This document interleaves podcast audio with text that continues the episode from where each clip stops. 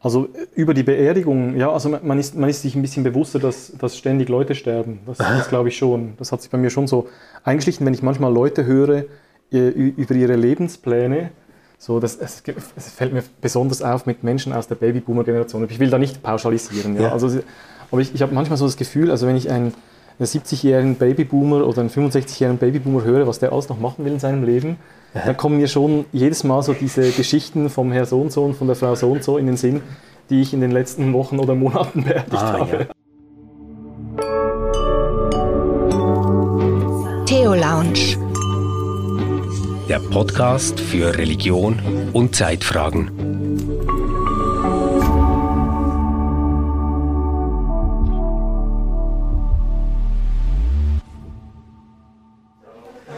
So, guten Abend und herzlich willkommen. Schön, dass Sie äh, trotz Pandemie und Schmuddelwetter äh, hierher gefunden haben. Wir hoffen, äh, dass wir nachher auch noch ein bisschen Zeit haben, um uns gemeinsam äh, über dieses große Thema Tod und Sterben zu unterhalten. Ähm, Christian, ich freue mich, dass du hier bist. Ähm, du hast gerade gesagt, das letzte Mal seist du vor etwa 15 Jahren hier gewesen. Ähm, du hast ja hier in Zürich studiert und ich nehme an, das war zum Mittagessen ähm, im reformierten Hochschulforum, gell? Genau, das war, das war damals so, dass man hier immer am Freitag Mittagessen bekommen hat. Genau. Und jetzt sieht das so aus wie eine hippe so eine hippe Kantine, echt. Also ja. es hat sich sehr zum Positiven verändert. Ja. Wir haben uns Mühe gegeben. ja, ähm, du bist äh, nach deiner Zürich-Zeit dann endgültig zum praktischen Theologen geworden. Zunächst an der Uni Bern, da haben wir uns kennengelernt ähm, als Assistenten auf demselben Stockwerk äh, manchmal äh, mit dem Bedarf nach derselben Kaffeemaschine äh, in den Gremien, die wir abgesessen haben. Äh, jetzt bist du Pfarrer, Mitorganisator von religiösen Feiern, Dialogveranstaltungen. Äh, du bist so ein kreativer Geist in dieser Berner Kirche. Ich glaube, das darf man sagen. Ich habe gestern mit einem Nachbarn äh, Fußballmatch geschaut und ihm erzählt, dass wir heute zusammen Podcast aufnehmen. Hat er gesagt, ah, das ist dieser Pfarrer, der auf der Straße Füße wäscht, gell? Ähm, also, du hast da einen prägenden Eindruck hinterlassen, auch bei Nicht-Kirchgängerinnen und Gängern. Ähm, und du bist äh, nebst dieser ganzen, ja, wie soll ich jetzt sagen, ähm, Hippie-Attitüde trotzdem ein ganz, ganz sorgfältiger praktischer Theologe, der viel Wert auf anspruchsvolle Liturgie legt. Und dazu hast du ja auch deine Dis geschrieben, ähm, stundenlang Filmmaterial ausgewertet und Mikrobewegungen analysiert. Aber heute, heute sprechen wir eben über das Thema Sterben und Tod. Mhm. Und weißt du, was ich mir gedacht habe? Eigentlich ist es verrückt. Jetzt kennen wir uns seit zehn Jahren. Ähm, wir treffen uns mindestens immer an deiner Geburtstagsparty, die eigentlich so ein interreligiöses, kosmopolitisches Riesenfest ist in Bern. Aber wir haben noch nie, wirklich noch nie über das Thema Tod oder Sterben gesprochen. Hm. Symptomatisch, würde ich sagen, Stefan. Ja, symptomatisch. Symptomatisch, weil ja irgendwie ähm, drängt es sich nicht auf. Wir, ich, wir, wissen, glaube ich, auch nicht so, wie wir, was für Erfahrungen mit dem Tod wir haben, wir beide, ja, oder? Genau, also das habe ich nämlich gedacht, mehr, dass ich dich vorstellen wollte. Dachte ich so, ja, ich kann doch irgendwas, was, aber nein, gibt nichts. Mhm. Wann, äh, fangen wir doch mal ganz am Anfang an. Seit wann interessierst du dich denn für dieses Thema Sterben oder Tod? Also, also ehrlich gesagt hat es bei mir erst so richtig eingehängt im Pfarramt. Okay. Also das erst, erst sehr spät, weil ich... Ähm, ziemlich unbeholfen da mit, ähm, mit Sterbe- und Todsituationen in Kontakt gekommen bin. Also ich meine, ich bin mit ähm, 31 ins Pfarramt, ja? also das ist ja. äh, spät, Team, spät. Ja gut, ja. ja. Könnte man sagen. Also, ähm, und zwar äh, erinnere ich mich sehr gut an meine allererste Beerdigung. Das war ähm, ganz typisch für Berner Verhältnisse, so eine typische Urnenbeisetzung ohne Trauerfeier. Ja? Okay. Das, davon gibt es ganz, ganz viele in Bern. Ähm, und dann, dann stand ich da auf dem Friedhof und hatte plötzlich so den Gedanken so, äh, war ich schon mal an einer Beerdigung? und in dem Moment ist mir einfach, ja. ja, vielleicht, aber das sind nicht zehn Jahre her. Krass. Und, und ich war also sowohl von der praktischen Ausbildung her als auch ähm, von all meinen theoretischen so Interessen überhaupt nicht vorbereitet darauf, dass jetzt gleich die Asche von einem Verstorbenen ähm, hochbetagter Mann war das. Ja. Äh, und die einzigen, die einzigen Leute, die da waren, war, seine Witwe, war die Witwe oder seine Frau und, und ein Friedhofsgärtner. Krass. Ich war überhaupt nicht vorbereitet darauf, was, ich, was soll ich jetzt hier tun? Ja. Was tut jetzt hier gut? Was, was ist so meine Aufgabe als Pfarrperson? Ist, also ich war völlig baff. Irgendwie habe ich es dann geschafft. Mhm. Es ging vorbei. Und ähm, dann habe ich mir so, habe ich, hab ich gedacht, wir müssen irgendwie, ich muss irgendwie da näher ins Thema reinkommen. So. Ich, ja. muss mehr, ich, muss, ich muss ein bisschen mehr darüber erfahren. Und äh, habe dann äh, zufällig ein paar Wochen später eben gehört äh, von diesem Death Café. Aber darüber, darüber reden wir heute. Ja, also oder? gerne. Leg, leg ja. gleich los. Death Café, ähm, das klingt ja ein bisschen morbid oder so nach einem Heavy Metal Café oder irgend sowas. Ist es aber nicht, das wissen wir alle. Ähm, du hast gesagt, du hast davon gehört. Also es gab es schon oder? Also das, das Interessante war, ich habe es gesehen, äh, Facebook. Ähm, bei einem Freund, in, der in den USA als Pfarrer arbeitet, ja. Thomas Dummermuth, ja, kennst ah, du vielleicht auch? Ja, lieber Gruß an Thomas Dummermuth, ja, genau, der hört, der hört bestimmt. bestimmt nachher, Wenn du mitmachst, hört er das, ja. Ähm, und ähm, habe dann gedacht, das ist ja aber interessant, äh, spannende Idee, eben Tod sowieso für mich so ein ganz komisches, äh, so fremdes Thema, mhm. das irgendwie in meiner Biografie bis jetzt gar nicht so aktiv war. Ähm, äh, und dann äh, bin ich damit im Kopf, bin ich, äh, bin ich ins nahe Café. Ja, das, es gibt so ein Café, in, es gab zumindest, jetzt gibt es mehrere, aber es gab so ein Café in meiner Nachbarschaft dort. Ähm, das war die Zarbar, die ist super klein, ist kleiner als hier, halb so groß. Ja. Ähm, und äh, habe da den, den äh, Kaffeebesitzer kennengelernt, das ist Olli. Und habe dem erzählt, ich habe da gehört von diesem, äh, von diesem Death Café ähm, da spricht man über den Tod, so in ganz ja. ungezwungener Atmosphäre und so.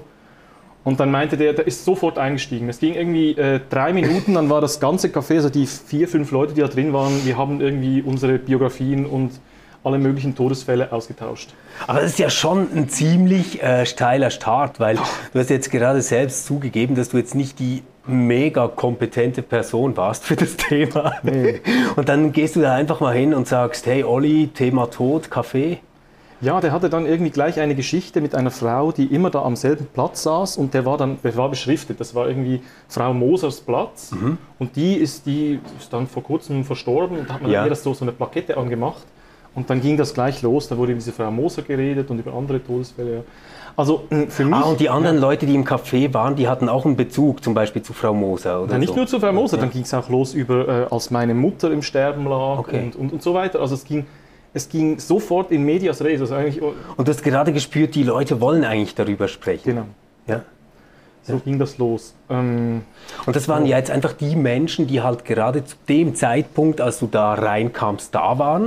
Mhm. Ähm, aber jetzt ist ja daraus wirklich so Death Café entstanden. Ähm, wo sich auch immer wieder Menschen treffen und mich, mich nimmt Wunder, wer geht da hin? Also sind das jetzt alles irgendwie hochbetagte Menschen, die ähm, am Abschied nehmen sind oder sind es junge Menschen, die gerade Eltern verloren haben oder äh, wer kommt da hin?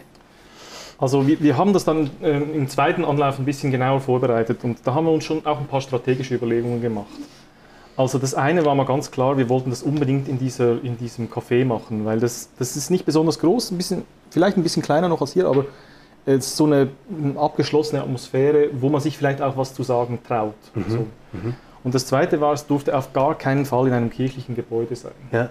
Weil ich hatte natürlich schon auch so, also ich habe dann auch mit Leuten über Sterben oder, oder das Altwerden vor allem gesprochen, weil wir sehr eine überalterte Kirchgemeinde waren, sind, so könnte man sagen, ja?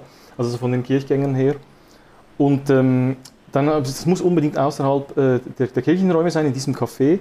Und ich wollte auch so eine kleine Gruppe haben, die das mit mir zusammen organisiert. Mhm. Ja? Weil, weil ähm, ja, das ist so ein Prinzip, ja? wenn man, wenn man äh, mit neuen Leuten was Neues machen will, dann muss man sich die auch irgendwie suchen und nicht irgendwelche Leute, die man schon kennt und habe das dann ausgeschrieben. Dann kamen dann äh, zwei, drei, warte, warte, warte, Du hast das ausgeschrieben. Wo hast du das ausgeschrieben? Also auf äh, Facebook, Social Media habe ich Leute gesucht. Also so ein Post gemacht, ich suche Leute, die gerne im Café über den Tod sprechen möchten. Genau. Wollt ihr mit mir über den Tod sprechen?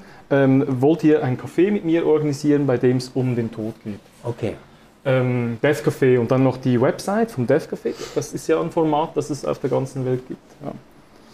Ähm, und dann, dann kamen da ähm, zuerst vier, dann waren es am Ende dann drei junge Frauen okay. zwischen 20 und 30. Die fanden, das ist jetzt aber eine tolle Idee. Ähm, äh, ich, wollte ich schon lange mal drüber äh, was, was veranstalten, wollte ich mich schon lange mal engagieren damit. Ja. Und dann ging es los. Ja. Also ähm, die haben dann auch, äh, wir haben dann auch so ein Programm, wie, wie man das aufbaut, wie das so aussieht, wie so ein Death Café beginnt. Ja. Äh, ob man da einfach drauf losredet oder ob man es Nimm uns da mal mit, wie ja, beginnt denn so ein Death Café? Wir haben uns relativ schnell geeinigt, dass wir brauchen eine Art äh, Ritual, um das zu, zu eröffnen. Wir wollen wie so diesen, ähm, wir wollten wie so diesen, diesen Raum Tod, wollten wir auftun, dass wir ihn dann nachher auch wieder zu, zumachen können. Ja? Mhm. Also das, das, das, war das war von Anfang an so ein Anliegen dieser, dieser, dieser Frauen vor allem, dass, dass man nicht einfach drauf losspricht, sondern dass es so, ein bisschen, so, eine, qualifizi so eine qualifizierte Zeit ist. Ja. Und dann haben wir so ein Ritual kreiert mit einem äh, gigantischen Silberlöffel, äh, ähm, äh, den hat die eine da mitgebracht, die hatte den irgendwo äh, so nach der Redewendung den Löffel abgeben. Ah, ja, ja logisch. Äh, das sollte irgendwie so einerseits ein bisschen humorvoll, andererseits auch gerade schon das Thema. So. Und dann ähm, haben wir so ein, so ein, Ritual, wo man mit dem Löffel zwölfmal gegen ein, so ein Klangelement schlägt. Aha. So die Uhr schlägt zwölf, ja, Zeit okay. ist um sozusagen, oder die Zeit ist voll. Jetzt geht es um den Tod. Ja.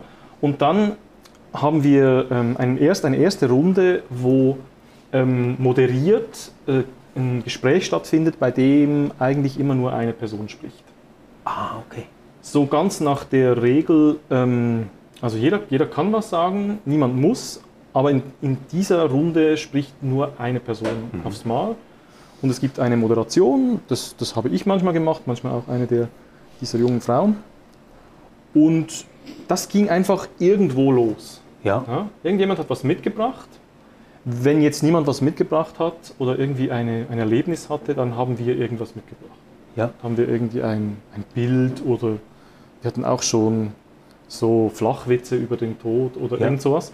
Einfach um das Thema mal so zu eröffnen und dann ging es los. Und meistens, ähm, das war das völlig unberechenbar, in, in welche Richtung diese Diskussion ging. Also manchmal eher philosophisch, äh, manchmal auch so ein bisschen eben humorvoll, so, so oberflächlich fast. Manchmal aber ist es auch total eingebrochen, so total krasse Aussagen von irgendjemandem, der was sehr Persönliches erzählen wollte. Ja, ja. Es war aber, es, es, wir haben es auch schon so ausgeschrieben, es ist keine Therapierunde für mhm. Menschen, die, die gerade in einer Trauerphase sind. Ja. Also das, das, war uns auch ganz wichtig. Das ist auch übrigens bei den Regeln äh, von dieser internationalen Death Café-Bewegung ist es so, es wird eigentlich nicht therapiert im mhm. Death Café, sondern es wird einfach ein Raum aufgetan, wo man sprechen kann. Ja. Ähm, aber natürlich ähm, haben wir immer so als Backup hatten wir so, ja, da ist ein Seelsorger dabei, der kann ja. damit umgehen. Habe ich natürlich ein bisschen geflunkert, weil äh, du hast ja gar keine Ahnung vom keine Thema. Ahnung vom aber ja, also zumindest äh, es kam, es kam nie zu einer Situation, wo es völlig eskaliert ist. Ja. Aber wir hatten ein paar ziemlich krasse Momente so in dieser offenen Diskussion. Ja. Also so jetzt, jetzt vor allem auch so aus der persönlichen Betroffenheit heraus, gell? Das, das meinst du mit krassen Momenten, oder? Ja, ähm, vielleicht ein Beispiel. Bei der ersten, beim allerersten Death Café haben wir, glaube ich, das ziemlich humorvoll angegangen. Wir hatten auch noch, wir haben einen Bestatter eingeladen, der dann mitsprechen sollte. Der war dann ziemlich im Mittelpunkt bei dieser ersten Runde. Und dann ging es so gegen das Ende. Wir wussten jetzt, jetzt ist dann vorbei, jetzt machen wir dann wieder das Ritual, jetzt ist dann vorbei. Dann kam plötzlich eine Frau, die hinter dem, dem Tresen gearbeitet hat. Ähm, die meinte dann so, jetzt, jetzt will sie auch noch mal was sagen. Sie hat eigentlich nicht gewusst, dass jetzt heute Defcoff ist. Sie arbeitet einfach hier. Olli hat sie eingeteilt. So. Ähm, als ihr Vater gestorben ist, sie 16 war, da hat niemand mehr mit ihr über diesen Tod gesprochen. So. Oder? Und das sind also, das sind dann so, das ist, das, das hat sich dann als typisch herausgestellt. Okay, gut. Heavy, ja. Mhm. Ja, und wie war das für dich? So? Das war furchtbar. Ich habe mich gefühlt wie in einer Gefängniszelle. So hat sie das gesagt. Ja. Irgendwie wollte ich doch mit dieser Erfahrung auch was machen. Die Leute haben einfach nichts mehr mit mir darüber gesprochen. Ja. So. Und dann plötzlich gab es so eine, da gibt es so einen Moment, so wie soll man das sagen, so, wo es uns ans Eingemachte geht. Ja? Das ja. ist so ein typischer, für mich so ein typischer Death Café-Moment. Was soll man jetzt da sagen? Also, was soll ich jetzt da sagen als Seelsorger, was sollen die anderen sagen? Das haben wir auch gemerkt, oder? Niemand wusste was. Mhm. Ja. Und irgendwie ist ja auch was, also habe ich jetzt gerade gedacht, dass du das erzählt hast, ähm, dass ich ja auch von der anderen Seite her kenne. Also wenn man jetzt jemanden trifft und man fragt so, wie geht's, und es geht ja immer gut, und dann irgendwann kommt man darauf zu sprechen, dass jetzt äh, gerade die Großmutter gestorben ist oder ähm, ich hatte sogar letztens ähm, den Fall, dass von einer Bekannten der Bruder gestorben ist, äh, auch eher noch ein junger Mensch, so, ähm, dann äh, merke ich, dass ich immer wieder die Neigung habe, irgendwie ganz viel Empathie in ganz kurzer Zeit ausdrücken zu wollen, damit man dann zum nächsten Thema springen kann, weil dieses Thema ist nicht gemütlich. Geht dir das mittlerweile anders oder kennst du das auch noch? Oder ist das typisch? Ich, ich würde sagen, es ist typisch. Ich würde sagen, es ist typisch.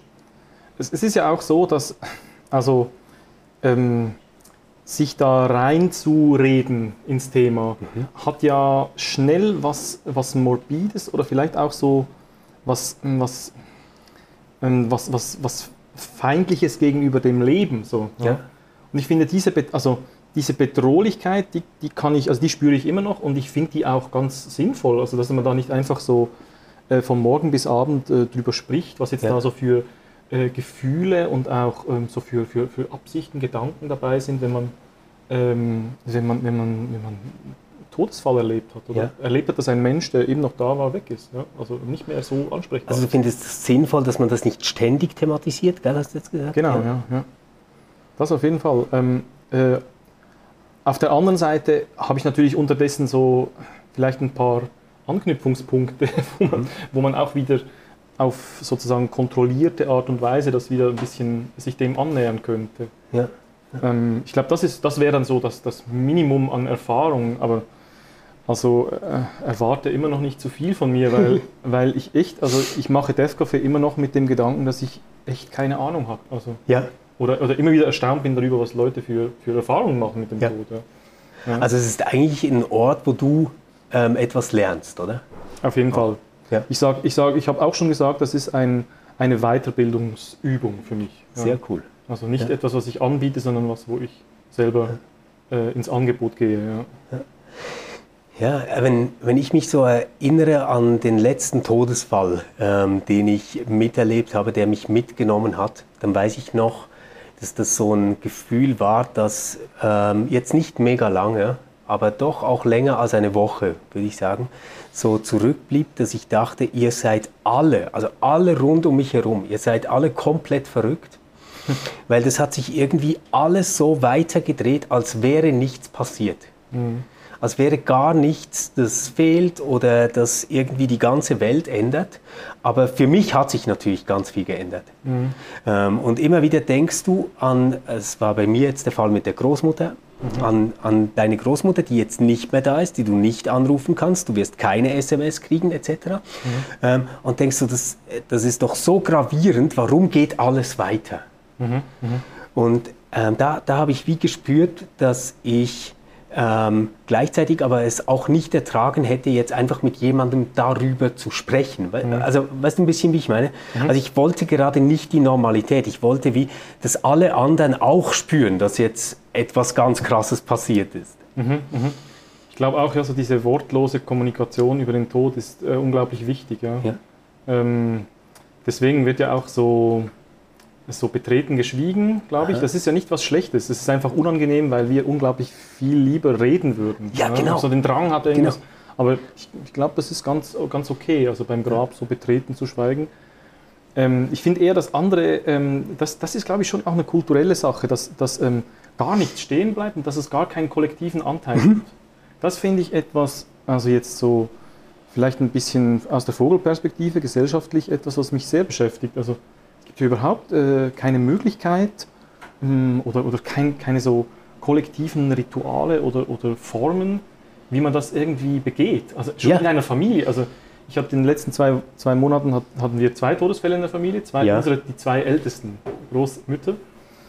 Lange, lange äh, krank schon und Ja. ähm, auch in beiden Fällen äh, eigentlich ein friedlicher Abschied, könnte man sagen.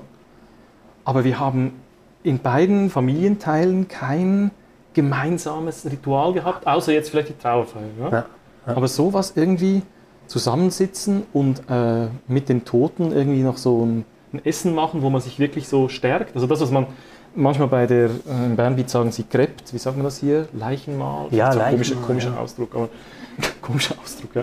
Ähm, ähm, de, da hat man das vielleicht am ehesten noch, aber, aber irgendwie gibt es ja auch keine Form, oder? Also die Mhm. ist dann irgendwie, dann, dann wird gewitzelt, vielleicht erzählt man Anekdoten, äh, vielleicht äh, versucht man sich irgendwie ein bisschen auch oberflächlich aufzuheitern. Aber so was Kollektives, so wo wir jetzt zusammen mal einfach still sind und irgendwie merken so, äh, die Zeit bleibt stehen. Ja, ja. Das, das, ähm, oder die Zeit ist irgendwie durcheinander. So. Mhm. Das, das kennen wir nicht, oder? Mir, mir hat das jemand erzählt ähm, aus einer kleinen Stadt in der Mitte von Sizilien, die achteckig aufgebaut ist. Und ähm, auf diesem Platz in der Mitte steht am oberen Rand die Kirche. Und wenn jetzt jemand stirbt, der zu diesem Dorf gehört, dann wird der Sarg in die Mitte dieses Platzes gefahren und die Leute tragen diesen Sarg um den Platz herum und die anderen stehen auf und applaudieren, weil die sich quasi wie bedanken wollen für dieses Leben. Und da habe ich so gedacht, also natürlich wäre das, ich meine, du kennst das ja, wir wohnen in derselben Stadt, das wäre völlig undenkbar, dass man da sowas macht, weil wir haben ja nicht mal mehr einen zentralen Platz oder einen Ort oder eine äh, Community, die irgendwie alle zusammen sagen würde, ja, den haben wir auch mal gesehen dort oder so. Das, das gibt es ja nicht mehr. Ist vielleicht dieses ähm, Kollektive, das du jetzt angesprochen hast, also von diesem Stillstand, vielleicht auch deswegen so schwer möglich, weil, weil wir gar nicht mehr diese Verbundenheit als Lebende hatten. Klar, also in einer Stadt auf jeden Fall, bei den, beim Quartierleben oder Hausleben habe ich das Gefühl, gäbe es vielleicht doch noch so kleinere Mhm. Stimmt, Kollektive oder kleinere Gruppen, wo man sowas machen könnte. Wir hatten jetzt einen Todesfall letzte Woche in unserem Haus. Ja. Äh, Corona, ja, also ähm, äh, älterer Men Mensch, ein älterer Mann. Ähm, und ähm, da hat die eine Nachbarin hat äh, einen kleinen Tisch im Eingang, ich wohne so in einem Mehrfamilienhaus, einen kleinen Tisch im Eingang äh, aufgestellt mit so einer, einer elektrischen Kerze. Darf ja keine echte sein, ja. Ja, Aber genau. das, sah, das sah trotzdem irgendwie, Ja. irgendwie hat mich das, ähm, hat mich das einerseits erst hat mich gefreut und es hat mich irgendwie auch so ein bisschen, es hat, es hat eben ein bisschen diese Stille zugelassen oder dieses Anhalten zugelassen. Jedes Mal, wenn ich da reingekommen bin oder raus, äh, kurz noch an diesen Monsieur zu denken, der da äh, verstorben ist. Das, war, Ja. das, das, das fand ich irgendwie so ein ganz kleines, jetzt nicht unbedingt äh, äh, gemeinsam durchgeführtes, aber so ein kleines stilles Ritual, was man da äh, äh, hinge hingestellt hat. Ja, Eine Möglichkeit, aber das ist natürlich klein. Aber, oder? aber so was Ähnliches habe ich auch erfahren und ich will jetzt nicht pietätslos sein, aber es war in einem etwas anderen Zusammenhang. Ähm, dort, wo ich wohne, ist auch so ein Mehrfamilienhaus und alle zusammen hatten Hasen in einem Hasenstall. ähm, jetzt ein Hase, also eine Häsin war das, äh, die hat wirklich besonders lange durchgehalten und hat die letzten anderthalb Jahre alleine in diesem Stall verbracht. Äh, die ist aber auch, ähm, glaube ich, 18 Jahre alt geworden oder so. Ähm, und als dann diese Häsin gestorben ist, gab es eine richtige Beerdigung äh, im Garten mit ähm, Familien und Kindern. Und die haben Dinge gebastelt und da hingelegt und so. Und da habe ich auch wieder gedacht, das ist schon krass, oder? Also bei, bei so einem Hasen kriegen wir das irgendwie hin. Ähm, aber als jetzt zum Beispiel der Vater äh, von meiner Frau gestorben ist oder äh, wa- was auch immer, es gibt ja immer Todesfälle in diesem Haus, ähm, da grüßt man sich einfach und sagt so, ja, alles Gute und wie. Also, weißt du, es ist so alles viel distanzierter. Sehr, ja. ja. Also Betroffenheit macht irgendwie, dann sagt man immer, ich bin sprachlos. Ja. Ja. Okay, das, ist- das wäre besser, wenn man es gar nicht sagen würde. Ja. Aber ja, das ist so. Ja. Die Ja. Leute sind da irgendwie ein bisschen unbeholfen. Jetzt hast du Genau. gerade gesagt, es wäre besser, wenn man es nicht sagen würde. Jetzt, jetzt komme ich auf, so- auf so ein, äh, also ich stelle mir das heikel vor. Bist du jetzt irgendwie professionell auch damit befasst, dass du was sagen musst? Genau. Ja. Und ähm, jetzt für mich als Privatmensch ist es schon schwierig, nicht irgendwelchen Unsinn zu reden, wenn mir jemand erzählt, dass seine Großmutter gestorben ist. Oder also wenn du jetzt sagst, ja, meine zwei Großmütter, aber alt und betagt, dann könnte man sofort ähm, spricht der kleine Affe in meinem Gehirn und sagt, ah, dann war es auch so ein bisschen eine Erlösung, gell? Oder? Und so, Genau, solche ja, Mist, ja, genau. Das So, ist, aber, aber schön, schön gesagt oder schön. ja, oder? Entdeckt, aber, aber du bist jetzt der Typ, der dann am Grab steht und da jetzt was sagen muss. Und ich kann mir gut vorstellen, du überlegst dir ja Dinge immer sehr sorgfältig ähm, und bewegst dich da ja auf so einem Grad zwischen Trost und Vertröstung. Mhm. Ähm, wie, wie gehst du damit um? Also was ist, was ist wirklich Trost und was sind letztendlich dann doch einfach leere Worte, die wir sagen, weil wir nicht gemeinsam schweigen können? Auch gerade in so einer Situation, auch gerade als Pfarrer. Hm. Also wenn ich wenn ich jetzt, ich, ich habe es irgendwie ganz anders mir vorher überlegt, aber wenn ich es jetzt, jetzt so höre, Trost und Vertröstung, ähm, ich denke, ich, ich, ich habe mich, ich hab, ich hab mich noch nie zu sehr um den Trost alleine gekümmert. Das ist für mich irgendwie nicht so, oder, oder das, das ist für mich nicht, nicht so eine Größe, die ich fassen kann. Mhm. Ähm, ich verstehe mich da eher so als ähm, so ein ein Ermöglicher oder ich, ich versuche den Leuten zu ermöglichen, dass sie ihre ganz spezifischen Erinnerungen und Gefühle an, in dem Moment ähm, irgendwie strukturieren können oder, oder mhm. abrufen können.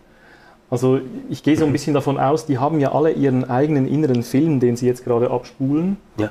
Ähm, und der kann sehr unterschiedlich sein. Manchmal ist, also bei jetzt größeren Trauergesellschaften, das hatte ich immer wieder, sind die so, so, sogar, sogar äh, konfliktuös, oder? Da, da, hat die eine Familienhälfte hat dieses Bild, ein positives Bild, die andere Familienhälfte hat irgendwas Schlimmes erlebt und hat ein negatives Bild, ja. Und dann steht da der Pfarrer dazwischen. Ja, ja und das genau. ist eigentlich das Dümmste, oder das Dümmste, was ich dann machen kann, ist irgendwie die eine oder die andere Seite ja, zu voll. bedienen, oder? Ja. Also versuche ich dann ähm, halt mehr so ähm, also zuerst einmal eine große Rolle spielt, dass man irgendwie ähm, Szenen oder Begegnungen mit dieser Person so in Erinnerung ruft. Ja. Und dort ähm, muss ich immer wahnsinnig aufpassen, dass ich nicht zu, zu sehr so ins äh, Verklärende so verklären. Oder was? Ja. Das, das, kann ich, ich kann das auch nicht so gut. Ja. Also, da gibt es ja. Kolleginnen, die das viel besser machen als ich. Ähm, du wirst ja. dann wahrscheinlich so ein bisschen fast schon ironisch, gell? Du musst dich da beherrschen, das nicht zu werden. Weil du mich gut kennst. Nein. ja, ich glaube, das ja, kann schon vorkommen. Aber, also ironisch schon, aber ähm, äh, vielleicht, vielleicht mehr so, so mein, mein, Problem ist mehr so, dass ich dann zu wenig irgendwie ausmale. Ich muss irgendwie ja. schauen, dass ich äh, auch, auch versuche zu, nachzuvollziehen, was Mal für Gefühle Blumen an. Ja, ja, genau. So. genau. Ähm, ähm, aber das versuche ich in erster Linie zu tun. Und ich versuche dann irgendwie auch Raum zu lassen, eben durch, ähm, durch Stille, durch die Gebete, die vielleicht mhm. jetzt nicht zu sehr äh, nahe bei der Person sind, sondern vielleicht eher ein bisschen traditionell mhm. so oder vielleicht eher ein bisschen poetisch mhm. und weniger jetzt konkret in die Situation gehen, versuche ich so Räume aufzutun, ähm, dass die Leute sich da erinnern können. Ja. Und was das Tröstliche daran ist, also ehrlich gesagt, ich habe es noch nicht ganz verstanden, weil ähm, wenn das sagen, die Leute sagen mir häufig, also ich habe das Wort Trost, ich verstehe es wirklich nicht richtig, und die Leute haben häufig als Rückmeldung, das war jetzt eine tröstliche Feier. Also vielleicht auch, äh, ist das nur so, wenn man es nicht anders sagen kann. Man kann, man kann ja nicht sagen, es war eine schöne Feier, weil ja. die, die, Gefühle dürfen ja nicht nur schön sein. Stimmt. Ähm, äh, manchmal auch noch schön hatte ich auch schon, aber tröstlich, okay. Aber ich glaube, das Tröstliche war dann irgendwie, dass diese ähm, Verbindung zur Person irgendwie spürbar wurde mhm. Und sich dabei auch schon ein Stück weit verändert hat. Weil die Person ja. ist ja nicht mehr ansprechbar. Also genau. Also nicht mehr direkt ansprechbar. Ja. So. Ja. Und indem, man, indem sie aber für eine Stunde oder vielleicht eine halbe Stunde am Grab, vielleicht nur 15 Minuten, typisch Bern, oder? Nur 15 Minuten irgendwie doch wieder ganz da war in den Gedanken, ja. hat sich der Bezug zu, äh, zur verstorbenen Person schon irgendwie verändert. Mhm. Und irgendwie, das hat auch befreit, weil man gemerkt hat, irgendwie was ist ja noch da. Ich kann ja noch irgendwie äh, an die Person zurückdenken äh, und sie begleitet mich ja auch noch auf irgendeine Art und Weise, aber nicht mhm. mehr so wie früher. So. Ja, ich habe so ähm, eine Vermutung, was für mich tröstlich ist an der Beerdigung. Und zwar, ich muss es muss noch ganz kurz ausholen. Also meine Großmutter wollte immer, dass ich sie beerdige. Und ich habe natürlich immer gesagt, ja, ja, mache ich, aber wusste von Anfang an, dass ich es auf keinen Fall tun werde. Das ist ja ganz schrecklich. Oder? Ist sie angelogen über ihren ja, letzten Wunsch? Genau. Okay. Ja, weil das, das, sind so Diskussionen, die man nicht mehr führen muss. Oder? Mhm. Ähm, und ähm, ich war so froh, dass ich das nicht selbst gemacht habe, mhm. weil ich da war ähm, bei dieser Beerdigungsfeier und dieses Gefühl hatte, dass jetzt jemand einen Rahmen gibt und quasi wie eine Zeit auftut, ähm, wo ich einfach alles loslassen kann. Also bist nicht mehr beschäftigt mit mhm. Leitzirkular oder mit mhm. irgendwie ähm, Leute informieren oder einladen oder irgendwas, mhm. sondern du bist jetzt einfach da und hast ähm, diese Zeit, in der du nochmal ganz intensiv an diese Person denken kannst. Mhm. Das, das war für mich tatsächlich tröstlich, weil es mich wie aus diesem Ich muss etwas tun herausgerissen hat. So. Mhm, also quasi so, du, du, hast ja vorhin gesagt, du, du möchtest einen Raum schaffen oder einen, einen Platz schaffen. Ich, ich, glaube tatsächlich, dass es etwas ganz, ganz Starkes ist ähm, für dieses Außeralltägliche, das passiert ist, wie eine Zeit abzuschneiden, wo das jetzt stattfinden darf und die dann auch wieder mhm. zu beenden. Genau, ja, ja, stimmt. Ja, das ist eigentlich eine, eine Zusammenfassung, fast schon eine liturgisch-theologische Erklärung. also ja, so liturgie-technische ja. Erklärung könnte man sagen. Ja, okay, ähm, man unterbricht die Zeit, um daran zu.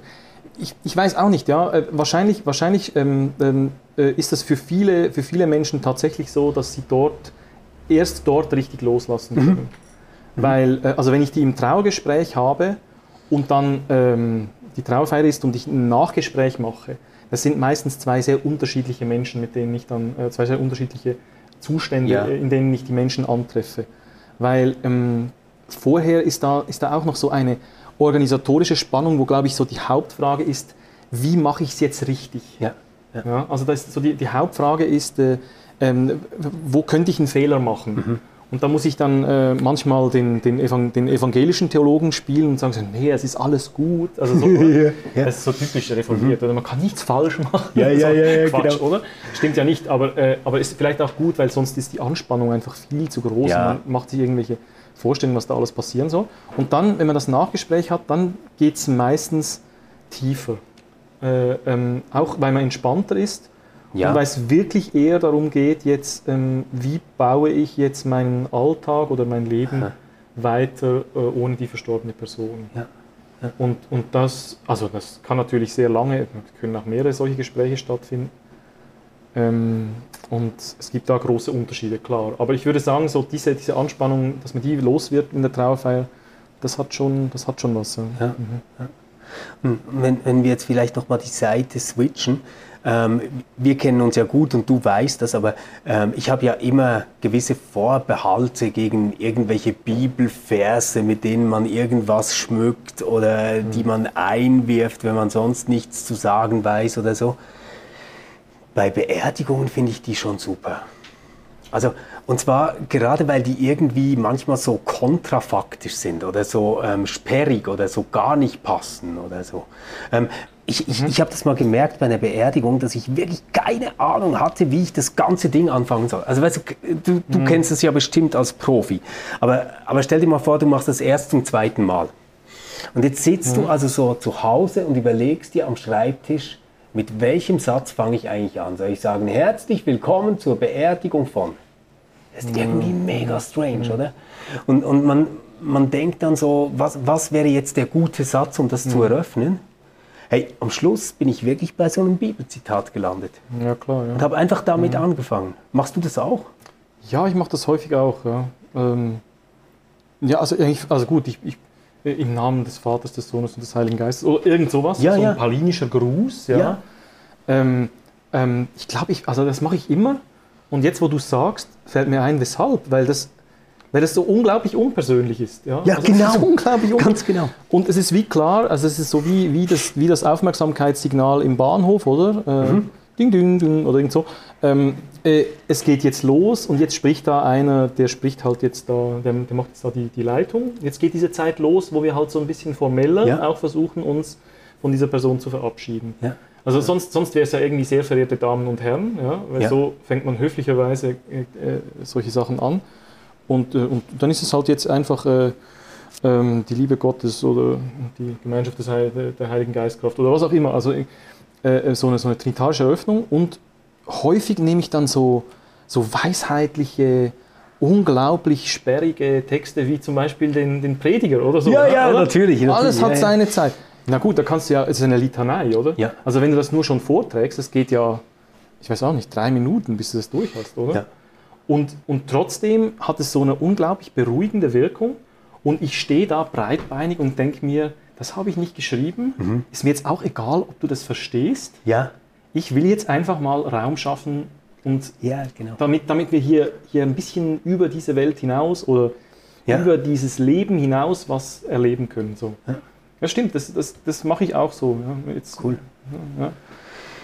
Ja, So, ist mir sogar eingefallen, ich, hab, ich hatte ähm, in der Pandemiezeit zwei sehr schwierige, also für mich sehr schwierige Todesfälle von jungen Menschen, jungen Männern. Suizid und ein Quasi-Suizid, also Drogen, äh, Überdosis-Geschichte. Ganz schwierig. Also in der Begleitung fand ich es unglaublich. Ihr könnt, könnt euch vorstellen, oder? ich bin schon mit älteren Menschen überfordert. und Ich war ähm, ziemlich überfordert, so vom Gefühl her. Und ähm, ich, die, das ganze Umfeld von beiden Todesfällen war extrem unkirchlich. Ja, Also, also überhaupt keine, keine Ansprüche, was Christentum anbelangt, Ja. sondern die wollten einfach, die, das war im einen Fall, war es glaube ich eine finanzielle Frage, die wollten einfach jemanden, der das organisiert und wo man nichts bezahlen muss, weil der ist bezahlt, oder, von der Kirchensteuer. Und beim anderen Fall war es glaube ich irgendwie so, weil sie sich nicht einigen konnten, haben sie halt den Pfarrer genommen. okay. Und dann stehst du da und du weißt, da will niemand irgendwas hören äh, von, vom lieben Gott und von der Bibel schon gar nicht. Also Ja. so, oder? Ich habe es dort auch gemacht. Ich habe es dort genau dort Hast du dort auch so einen sperrigen Vers ja, genommen? unglaublich. Ja, ich habe, ich habe, ich habe, äh, der Herr ist mein Hirte am Grab, habe ich gebetet. Hast du gesagt? Nein, das war unglaublich, oder? Ja. Einfach, gut, das, das, oh, so, sowas. Also unglaublich, oder? Ja, aber das sind ja dann irgendwie schon fast Interventionen durch diese Mhm. Texte, oder? Die, eben, du hast vorhin gesagt, so ein ähm, Lehrraumplatz irgendwie ähm, markieren, jetzt geht's los, oder? Also so, oder jetzt, Mhm. jetzt kommt was, wo, wo Platz entsteht. Ähm, Mhm. Wie viele Beerdigungen hast du so pro Jahr? Ähm, zwischen 15 und 25. Okay, also so jede dritte bis jede zweite Woche. Mhm. Das ist eine Beerdigung. Ähm, und du machst das ja jetzt doch schon eine Zeit lang. Gewöhnt man sich da irgendwann jetzt nicht nur an die Beerdigung, sondern ähm, auch daran, ähm, dass halt der Tod schon eigentlich präsenter ist, als wir das normalerweise wahrnehmen? Gewöhnt man sich an den Tod? Mm. Also über die Beerdigung, ja, also man ist, man ist sich ein bisschen bewusster, dass, dass ständig Leute sterben. Das, das glaube ich schon. Das hat sich bei mir schon so eingeschlichen, wenn ich manchmal Leute höre äh, über ihre Lebenspläne. So, das, es, es fällt mir besonders auf mit Menschen aus der Babyboomer-Generation. Ich will da nicht pauschalisieren. Ja. Ja. Also, aber ich, ich habe manchmal so das Gefühl, also wenn ich einen, einen 70-jährigen Babyboomer oder einen 65-jährigen Babyboomer höre, was der alles noch machen will in seinem Leben, dann kommen mir schon jedes Mal so diese Geschichten vom Herr so und so und von der Frau so und so in den Sinn, die ich in den letzten Wochen oder Monaten beerdigt Ah, habe. ja. Ja. Und dann denke ich so, okay, jetzt müsste Mal ich eigentlich schauen, sagen, ob die so, Zeit Mal reicht. schauen, ja. Schauen wir mal, ja. Ähm, also so in dem Sinne ein- eine Awareness, ja, Death Awareness, aber, ähm, aber Gewöhnung, ja doch, es gibt, es gibt schon eine Gewöhnung, weil man zum Beispiel auch merkt, dass ähm, gewisse, sagen wir jetzt mal, Kreise von Menschen sehr, sehr ähnliche Erfahrungen hatten. Also ähm, ich, ich, ich arbeite in, in diesem Quartier, wo ich arbeite, gibt es so einen relativ großen Anteil an äh, Genossenschaftswohnungen. Das sind die meisten Leute, die da ihr Leben lang gewohnt haben und quasi ihr ganzes Leben lang gewohnt haben, kommen so aus staatsnahen Betrieben, so SBB, äh, Ah, ja. Post und so weiter. Und ähm, die haben da gearbeitet oder ein, äh, der, der Partner hat dort gearbeitet und die bleiben in diesen Wohnungen ihr ganzes Leben lang, weil es günstig ist. Und dann merkt man schon, dass diese Lebensgeschichten doch so gewisse Ähnlichkeiten haben. Ja.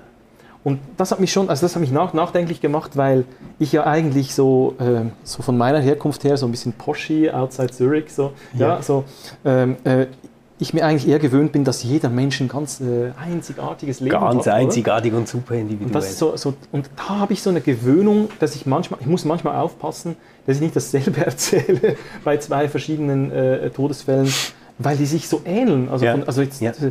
Auch wenn, wenn das natürlich, wenn man ins Detail geht, findet man bestimmt was ganz äh, Einzigartiges ist bei jeder Ja. Person. Aber, aber das, das, das ist, finde ich schon noch schwierig so. Mhm. Ja, und gerade sind ja Beerdigungen, die noch eine gewisse Öffentlichkeit haben, dann auch nicht immer der Ort, wo man jetzt diese äh, ganz speziellen, individuellen Dinge ausbreiten kann, je nachdem, was das ist, oder? Und, und ob das jetzt der Familie Mhm. gefällt oder nicht.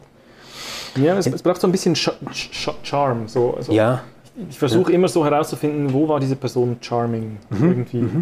Also aber nicht, quasi, ganz, nicht immer ganz lass sie noch mal leuchten zum Abschluss. Wenn es möglich ist, ja. War nicht immer möglich, aber manchmal ist es möglich. Ja. Jetzt gibt es ja viele Menschen, die sagen, du, das mit dem Tod, das stresst mich nicht wirklich. Ja. weil entweder kriege ich das nicht mehr mit und wenn doch, dann haben das irgendwie alle anderen auch schon geschafft. Also den Tod, das finde ich jetzt nicht so krass, aber Sterben. Sterben ist irgendwie furchtbarer mhm. als der Tod. Ähm, hast du da Bilder im Kopf oder Erfahrungen gehört, ähm, wie gut es Sterben geht? Hm. Es wird mir auch ein bisschen mulmig, so, wenn ich über diese Dinge erzählen muss, weil das ist nicht ganz so einfach. Also, ich bin kein Sterbebegleiter, so mhm. klassisch, ja. Ich mache das nicht so häufig. Wenn ich Menschen besuche, die im Sterben liegen, hm, ich habe so zwei Erfahrungen, von denen ich erzählen kann. Vielleicht macht es dann Sinn, dass ich die, aber ich weiß auch nicht so. Eine Frau, ähm, die da liegt, hochbetagt und ähm, die ist dann irgendwie so eine Art Delirium, ja. Das sind, das sind Sterbende häufig, also ich bin, eben, ich bin da nicht, äh, ich weiß jetzt nicht, ob Kübler-Ross eher recht hat oder ein Mediziner. Und dann, ähm, dann sagt sie einfach so ganz leise, so, so ähm, ich habe Angst, ja, so quasi, ja, ganz leise, ich habe Angst. Mhm. Ja. Und die sagt nicht viel mehr, sie, sie, hat auch keinen Zusammenhang mehr in dem, was sie sagt, aber sie hat, Angst. Und dann äh, ja gut, also man versucht irgendwie äh, so die Hände zu greifen. Mehr traue ich mir jetzt als Mann gegenüber Frau auch nicht zu. Ist ein bisschen schwierig so in der Seelsorge, finde ich. Ähm, und irgendwie so ein bisschen einfach da zu sein. Und man hat so den Eindruck, die ist, wirklich, die ist wirklich in einer Angst drin. Mhm. So. Die hat wirklich Angst. Die, die, die, die, die weiß nicht so genau, also ich weiß auch nicht, die, die hat einfach einen richtigen Angstzustand so mhm. drin. Agitiert und so angespannt. Ja. Und also da, da, kannst du dich fast nicht mehr lösen davon. Ja. Also ich bin dann da, ich glaube, ich glaube, äh, eine halbe Stunde oder so einfach, ohne was zu sagen, irgendwie da gestanden und habe so, ja, dieses mitbekommen. Ja. Ähm, ja, also, es, es, mhm. also für, für, mich war das irgendwie heavy, weil du denkst, du weißt ja nicht ganz genau, was bei dir vorgeht, weil ich es auch nicht mehr so gut ausdrücken kann, aber irgendwie ist da was unglaubliche Anspannung. Ja. Und diese Verkrampfung, die kriegst du dann natürlich mit. Ja, ja das spürst du halt im Hand, ja. der Hand und so im Zittern. Ja. Das andere äh, ist so eine Begegnung mit einer älteren Dame.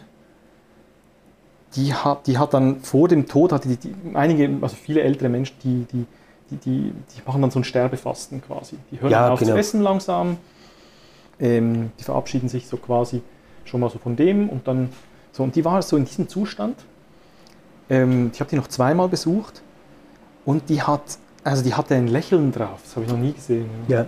Die ist unglaublich abgemagert, ich habe es vorher schon gekannt, die ist richtig eingegangen. Ne? Ähm, und dann hat sie so, ja, schön, dass Sie da sind. Also, also so ein quasi, quasi äh, Kaffeekränzchen-Gespräch mit ihr an ihrem letzten Lebenstag. Ne? Krass, ja. ja. So. Dann ist ja. offenbar einfach dann nachher einfach hat sich hingelegt und ist irgendwie wow. war weg, ja. Also, ja. Ähm, das war schon, das, das ist auch berührend irgendwie, mhm. weil du weißt, die weiß, die weiß ganz genau, was abgeht. Ja, ja. Es ist nicht so, dass die irgendwie sich selber äh, belügt. Also mhm. das habe ich nicht, hatte ich nicht den Eindruck. Die, ist, die fühlt sich wirklich wohl. Jetzt ja. Ich finde es auch schön, dass ich nochmal komme. So. Ja. also, ja. ja. Ähm, ich, so, also ich weiß jetzt nicht, ob das Sinn macht, dass man das so miteinander vergleicht, weil das, das klingt ja fast so ein bisschen so, wie wenn es Menschen gäbe, die wirklich, wirklich übelst äh, in, in, ganz schwierigen Gefühlen sterben und andere, die sich quasi so, ähm, ja, so lächelnd rausschleichen. Ja. Ich kann mir das aber schon vorstellen, weil, weil das ist ja irgendwie ein bisschen wie im Leben sonst, oder? Es gibt ja Menschen, die stellen sich irgendwie Neuem, also ich meine, ja, sterben, also ich meine jetzt nicht, natürlich ist man nur einmal tot, aber jetzt Teile des Sterbeprozesses, erfahren jetzt normale Menschen ja nicht mehrmals im Leben. Ähm, und äh, das heißt, es ist ja irgendwie wie der Umgang mit etwas, das jetzt neu ist und komplett existenziell, was, was da hm. passiert. Okay. Also hm. deswegen kann ich mir ja schon vorstellen, dass es Menschen gibt, die irgendwie ähm, gelassener auf so etwas reagieren, hm. wie sie das vielleicht auch in ihrem Leben sonst tun und vielleicht hat sich das auch da bewährt. Mhm. Und andere, die das vielleicht, ich, ich will jetzt da, also was ich auf keinen Fall sagen will, ist quasi so wie, ja, ja, also wer gut gelebt hat, stirbt schön. Das meine ich gar nicht. Mhm. Ich meine mehr damit, ähm, es gibt ja Menschen, die haben ein unglaubliches Urvertrauen. Also das mhm. merkt man ja so bei Menschen, die das erste Mal Bungee-Jumping machen. Da gibt es ja solche, die springen da raus wie, wie so ein Wildschwein und, und die haben überhaupt keine Sorgen. Mhm. Und andere, die stehen dann so oben und fragen dreimal, wie das genau gemessen wird mit dem Seil, oder? Ähm, und vielleicht ist es ja etwas, was sich dann so als Charakter auch nochmal in den Sterbeprozess mitnimmt. Vielleicht. vielleicht. Ja, ja, vielleicht. Ich, bin, ich, bin, ich bin da auch äh, noch nie, ich habe da keine, so keinen Erfahrungswert mhm. oder sowas. Das stimmt natürlich schon. Also die Menschen waren bestimmt auch vorher schon, ähm, hatten die Schwierigkeiten oder eben waren sehr offen, aber ja, ich meine, es gibt auch andere Todesfälle, wo man so einen Sterbeprozess nicht miterleben mhm. kann, oder? Mhm. Also wo es einfach so schnell geht, dass man sich da gar nicht darauf äh, vorbereiten kann. Ja. Von dem her, also über Sterben. Ich, ich bewundere sehr äh, Palliativpflegekräfte, auch Menschen, die wirklich so Sterbebegleitung machen, die, ähm, die dann so, so wissen, was man da ja. machen kann, wenn jemand ähm, wirklich so in einer Agonie ist. Ja. Ja. Ich, ich, kenne auch Leute, die dann so das ist da interessant. Da gibt es auch äh, dann Begleiterinnen, äh, äh, die ich kenne, die dann äh, beginnen mit den Menschen übers Jenseits zu sprechen in den Zuständen. Okay. Das mache ich jetzt nicht, nicht so gerne. Ja. Ich, ich, bin unglaublich unerfahren und ich habe auch so das Gefühl. Warst auch noch nie da, gell? Ich war noch nie Oder da. Oder weißt ja. es nicht mehr? Ich weiß einfach nicht. Ich, also ich, ja. ich, ich, weiß darüber nicht, nichts. Gar nichts. überhaupt nichts, oder? Äh, und dann äh, habe ich, hab ich das mal erlebt. Es war eine Kollegin dabei und die hat dann erzählt, sie hätte, äh, sie hätte äh, mit, einer, mit einer anderen äh, ähm, Altersheimbewohnerin hätte sie über Menschen gesprochen, die sie jetzt sieht. Die war dann so in einem Dämmerzustand, könnte man sagen. Das ist mhm. nicht eine Agonie, also eher so ähm, einfach mal da, mal, mal, mal ja. weg, mal weggedämmert und wieder da, so in diesen, diese Art von Sterben. Und, und ähm, er hat dann mit ihr so drüber gesprochen, dass jetzt da äh, sehen Sie schon die Engel?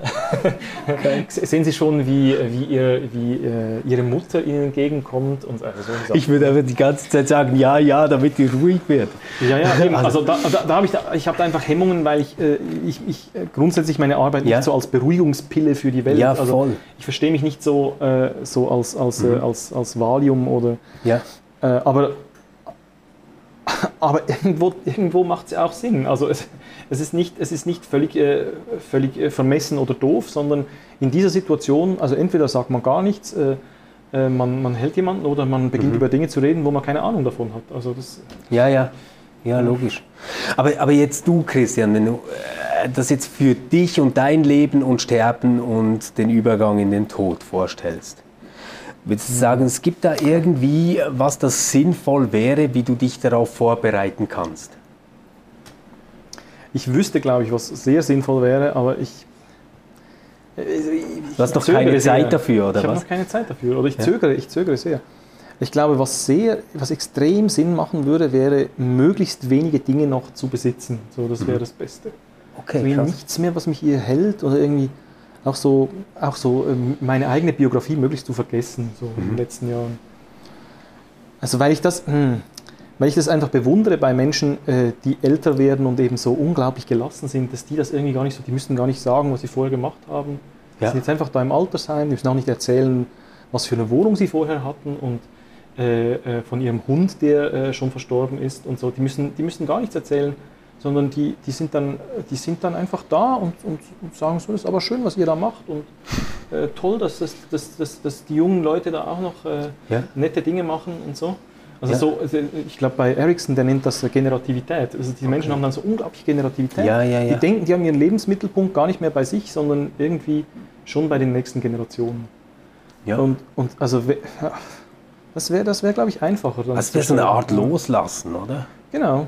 Also kurz gesagt loslassen, aber es beginnt, glaube ich, am ehesten bei eben so dieses Ego, diese Geschichte von mir loszulassen. Ja? Die meisten Menschen sagen ja loslassen, wenn sie irgendwie äh, von einer äh, Dreizimmerwohnung in eine Zweizimmerwohnung ziehen. Ja, ja, ja, loslassen. Voll, aber ich denke nicht sowas. Ich denke, das hat etwas zu tun mit ähm, äh, eben nicht mehr, nicht mehr jemand zu sein. Ich bin mhm. dann nicht mehr der Herr Pfarrer und so. Also Eben, ich habe auch schon Herr Pfarrer im, im Altersheim erlebt. Das ist furchtbar. das ist furchtbar. Ja. Ja, also furchtbar. Entschuldigung, das ist einfach, bei ihm war das sehr ausgeprägt, dass der mal Pfarrer war. Ja. Ja. Hey, ähm, das ist wirklich sehr interessant gewesen, das jetzt von dir zu hören. Ich möchte so mit einer ganz steilen Schlussfrage enden, bevor wir uns dann dem Apero zuwenden und vielleicht kein Leichenmahl machen, aber irgendwie, ja, vielleicht so was Ähnliches. Ähm, wenn du es dir jetzt auswählen könntest, kannst du es quasi jetzt so wie bestimmen. Wie, wie wäre das Ideal für dich?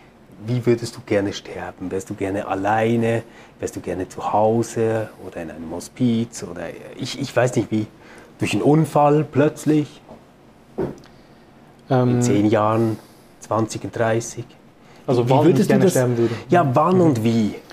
Ähm, Wenn du jetzt wählen könntest. ich würde ich würd gerne so in einer WG-ähnlichen Situation äh, sterben. Ohne Ähm, Putzplan?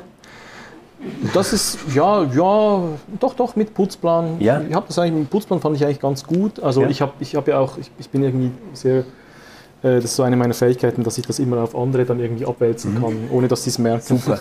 Als Sterbender. ja, leider ne, so, ja. also, Irgend so eine WG-Situation, ähm, ähm, jetzt nicht mit den Kindern, so, solange ich Kinder habe und Familie, ja. äh, das wäre nicht mein Wunsch. So. Ähm, ähm, also sozusagen unter Erwachsenen, die Kinder sind bereits draußen äh, und haben ihr eigenes Leben und ähm, ich habe da ein Zimmer, äh, das mir gehört und dann äh, verabschiede ich mich da am Tisch äh, irgendwie ähm, beim Abendessen und gehe in mein Zimmer und dann sterbe ich. So. Geht es schnell?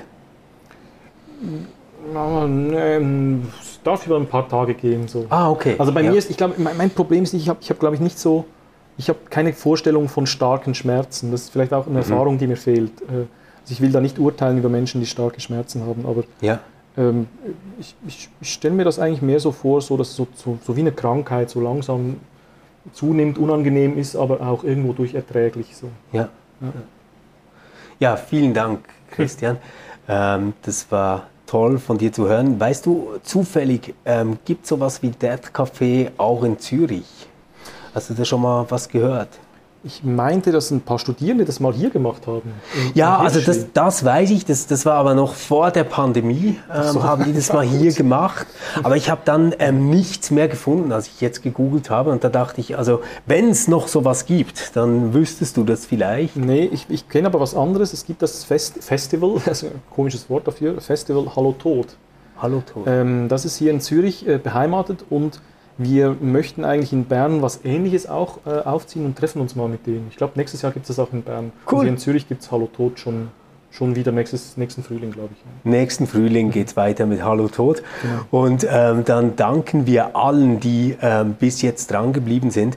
Ähm, wenn ihr uns schreiben mögt, wie das für euch ideal wäre, ähm, zu sterben, wenn man da mal muss, äh, dann nimmt uns das sehr wunder. Das lesen wir sehr gerne und das ist immer auch inspirierend, solche Bilder äh, dann mitzukriegen von anderen Menschen.